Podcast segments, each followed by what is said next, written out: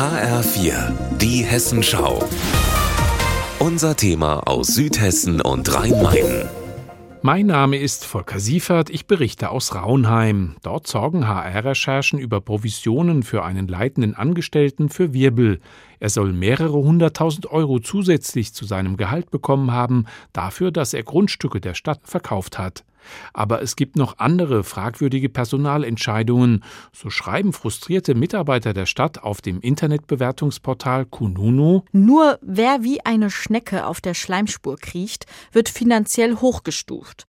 Leistungsentgelt wird nur den Mitarbeitern gewährt, die ein entsprechendes Parteibuch vorweisen können, auch wenn sie nichts dafür arbeiten müssen, sondern die Arbeit im Schlaf erledigen können. Ein Fall wird in der Verwaltung besonders heiß diskutiert. Es geht um einen Hausmeister, der im Vorstand der Raunheimer SPD ist und als Vertrauter des Ende 2022 gestorbenen Bürgermeisters Thomas Jühe SPD gilt.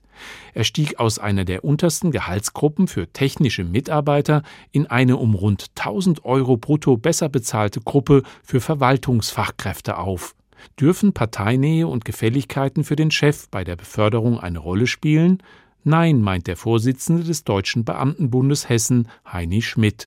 Die Eingruppierung hat sich natürlich ausschließlich an dem zu orientieren, was in dem Arbeitsverhältnis äh, für die Kommune geleistet wird. Ähm, alles, was äh, im Grunde außerhalb dessen geschieht, äh, im privaten Bereich an Freundschaftsleistungen, hat natürlich für eine Eingruppierung im Tarifrecht keine Rolle zu spielen. Bei rund einem Dutzend Beschäftigter der Stadt Traunheim werfen Beförderungen und Zulagen Fragen auf, ob alles mit rechten Dingen zugegangen ist.